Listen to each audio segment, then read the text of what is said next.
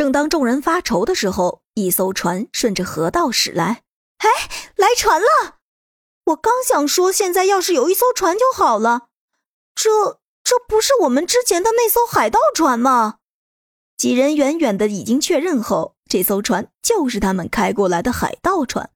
也就是说，浩南他们三个开船来到了这里。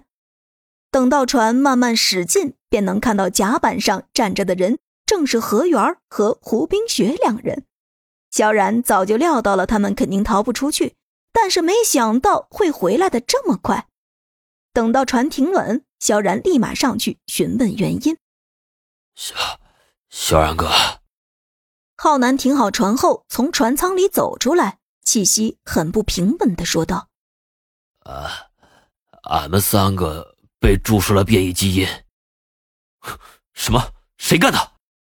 萧然听完，脸色立马变得有些发怒，询问道：“没想到这么快就派人过来了，这次他一定要找到幕后黑手。”不，不是人。”浩南继续说道。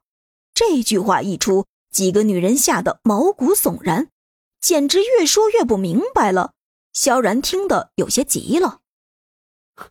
到底是谁干的？萧然急切的问道。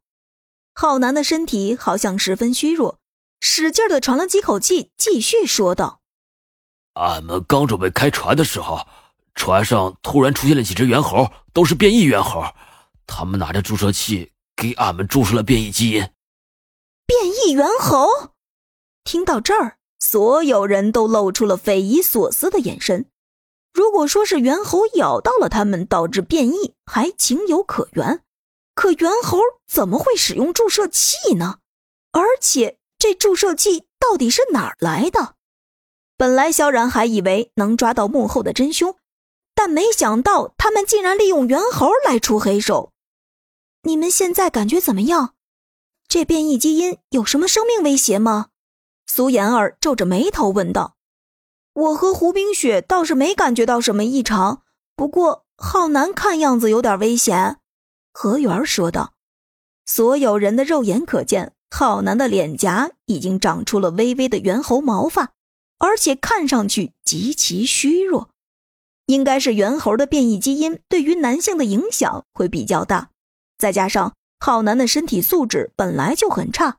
更承受不了变异基因进入自己的身。